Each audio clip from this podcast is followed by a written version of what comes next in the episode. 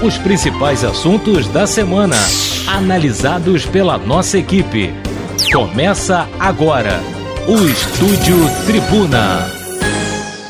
Olá, estamos começando mais um Estúdio Tribuna, podcast do Grupo Tribuna que fala sobre os assuntos da cidade. Hoje um pouco diferente, né?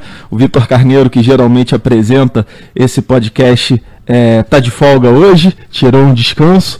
E eu, o Felipe Fernandes, sou editor do site, estou aqui Apresentando com um episódio especial hoje, a gente está trazendo a nossa subeditora, a nossa repórter Luana Mota, para tratar de um assunto que quem acompanha o nosso site já deve estar tá observando. Né? A série de matérias que a tribuna vem fazendo sobre símbolos da cidade que hoje estão aí descaracterizados, mal cuidados, enfim, são prédios históricos, são é, monumentos que a cidade tem que precisam de maior cuidado e a gente está chamando atenção para isso.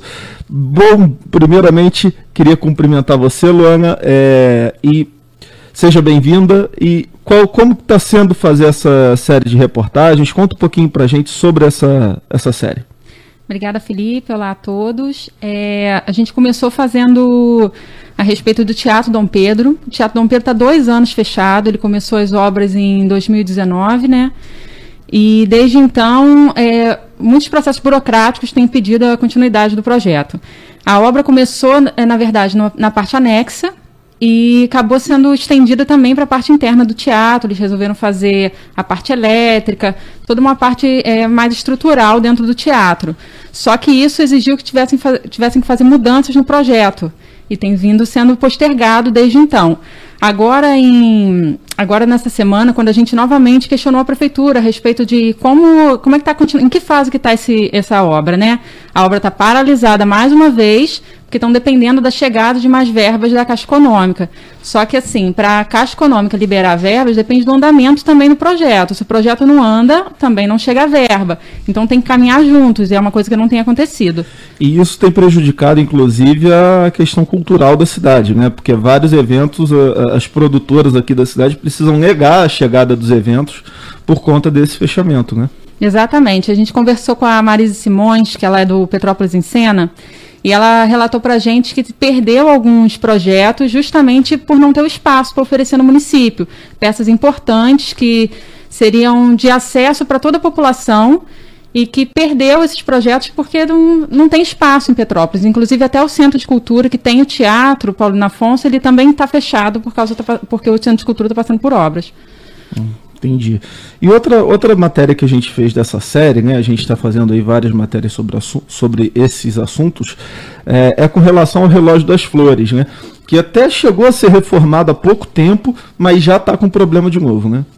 É, o relógio das flores, o problema ainda é mais complexo, porque ele ficou cerca de três a quase quatro anos sem nenhum tipo de manutenção.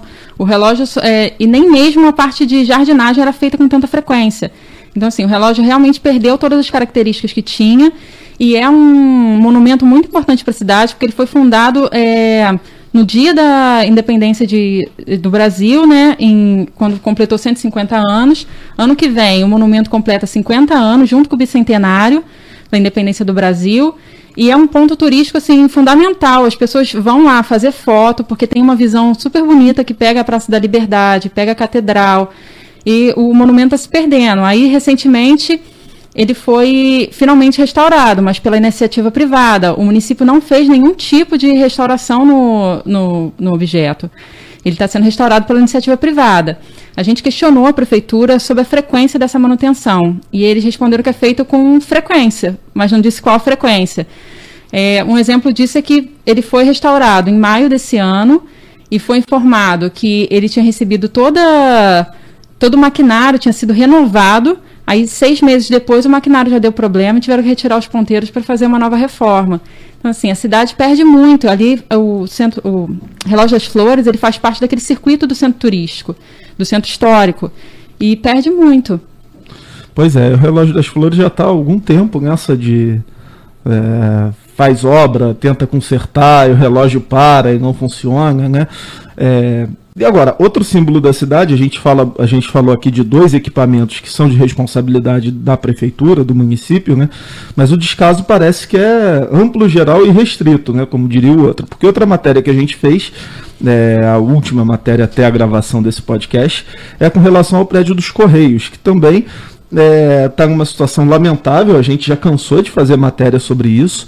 E, e, a matéria mais recente dá conta de que o INEPAC há três anos faz notificação, oficia, é, tenta cobrar algo dos Correios, uma reforma que está quase no estado emergencial, né, na verdade, né, nem mais uma reforma para embelezar o prédio. O prédio está correndo risco, né, está se deteriorando. E até agora nada, né? Exatamente. O prédio dos Correios, então, assim, é, daqui a pouco ele vai começar a oferecer risco, porque ele foi fechado já tem é, quase quatro anos por causa o pátio central por causa de problemas no teto, por causa de problemas de infiltração no telhado. E o que é uma pena, porque aquele aquele, aquela parte central ali do prédio dos Correios tem um vitral lindíssimo ali que conta justamente a história dos Correios. E é um patrimônio que está sendo perdido. O, os Correios ficaram atendendo por bastante tempo naquela parte de trás do prédio, no anexo. E começaram a atender agora, eles fecharam aquela parte central e agora eles atendem só naquele saguão da frente. E é assim, é, é, lamentável o Estado, porque o INEPAC tem pedido já desde 2018 que sejam feitas obras emergenciais, estruturais mesmo, para reparar os danos, e os Correios não, não atendem, não respondem o INEPAC. A gente tem cobrado do, dos Correios essa situação. Os Correios iam, iam, alienar o prédio, iam fazer uma, um edital de alienação. Mas aí, recentemente, eles já responderam outra coisa. Disseram que o imóvel ele foi incluído nos estudos de otimização da carteira imobiliária dos Correios. E não especificaram se vai ser é, criado um edital ou não para alienação. Então, assim, o prédio ele fica realmente abandonado. Aquele entorno ali, quando a gente passa, tu vê que o problema é de vandalismo, é, aquele, o, o, entorno do prédio ele está crescendo até mato entre as, entre as laterais do prédio. É bem. É lamentável, porque ele é um dos prédios mais bonitos ali daquele entorno ali da Rua do Imperador, né? E que, como você disse na, na, matéria, ajuda a contar um pouco da história da cidade, da história do Brasil, né? Passa um pouco por ali, né? Exatamente. Porque aquele prédio ali, ele foi um dos primeiros prédios é, construídos do, dos Correios, foi em 1922. Eles construíram em algumas capitais e construíram aqui. Na época, os Correios fizeram. Era uma campanha dos Correios para mostrar a modernidade, é, a, a, se estabilizando mesmo no, no país. Infelizmente, é outro cenário que eles mostram agora, né? Agora, você tocou no tema do vandalismo, é, e eu queria tocar nisso também pelo seguinte, né? É, é uma via de mão dupla. É, é, claro que é difícil controlar o vandalismo em qualquer situação, mas quando você tem um prédio muito degradado, muito abandonado, isso também propicia é, é, é que ele seja vandalizado, que ele seja pichado ou coisa parecida, né? Então, assim, a falta de cuidado acaba gerando o efeito cascata que torna a situação dez vezes pior, né? Exatamente, era o que acontecia também com o Relógio das Flores. Ele passou por muitos atos de vandalismo, as pessoas arrancavam plantas dali, ou então teve um episódio em 2019 em que entortaram os ponteiros. Assim, se é um patrimônio público ele já está abandonado, a tendência é realmente essa, a pessoa não se sente não se sente parte daquilo, né? O cidadão não vê, como ele não vê o cuidado pelo poder público, ele também não sente é, a obrigação de cuidar daquilo. É isso. Luana, para a gente fechar, eu queria que você comentasse o seguinte: você está fazendo as matérias, você e a Jussara estão fazendo a, as matérias dessa nossa série sobre o, o, o patrimônio abandonado, vamos dizer assim. É, vem mais por aí, a gente está produzindo mais material, pra, porque realmente, infelizmente, é muita coisa né, que está largada na cidade, de prédio histórico, de os símbolos da cidade né, como um todo. E, e eu queria, assim, uma opinião sua sobre a, a importância desse símbolo, desses símbolos para a cidade e, como, e o que a cidade perde com os símbolos degradados do jeito que estão. Como você percebeu isso? Como você avalia que a sociedade enxerga essa questão? Enfim, o que, que você pode dizer sobre esse sentido? Em relação ao, ao patrimônio histórico, Petrópolis tem uma conta uma, uma parte muito importante da, da construção do país mesmo quando a gente, esses pequenos fragmentos dentro da cidade, de históricos, eles são um quebra-cabeça. E quando eles estão é, depredados, degradados, são partes que não estão sendo contadas, são partes que estão se perdendo. Aqui em Petrópolis a gente tem um patrimônio arquitetônico muito bonito e que é uma das principais coisas que chamam a atenção quando chega um visitante.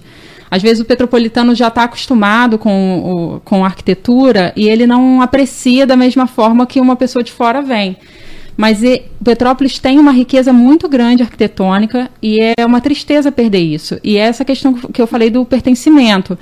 Quando o cidadão ele não vê é, aquilo como um patrimônio, ele não vê que aquilo está sendo cuidado, ele realmente também não se sente pertencente àquilo, ele não sente que ele tem que contribuir para que aquilo seja conservado, para que aquilo. Ele não se sente parte daquela daquela engrenagem que pretende preservar aquela, aquele monumento, ou aquele prédio histórico, e nem incentiva também a visita da, dos próprios petropolitanos nos locais, né? Pois é, exatamente. É uma perda inestimável né, para uma cidade Sim. que tem como principal ativo essa questão da, do patrimônio histórico, um dos principais ativos, né? questão do patrimônio histórico, da, do próprio turismo, né? Acho que, que a cidade perde muito. É, Luana, muito obrigado. A gente vai continuar com essa, com essa série de reportagens, né? É, enfim, esperando que alguma coisa seja seja feita, né? Verdade. É, que a cobrança surta efeito, né? Agradeço também, PH, a participação e espero que vocês acompanhem a nossa série de reportagens no site da Tribuna de Petrópolis. Está convidada de, sempre para participar aqui. Agradecer a Cris Stadler e o Cláudio Flora também pela produção, pelo apoio de sempre. E é isso, a gente está terminando o podcast dessa semana. A gente volta semana que vem com mais um Estúdio Tribuna. Obrigado a todos.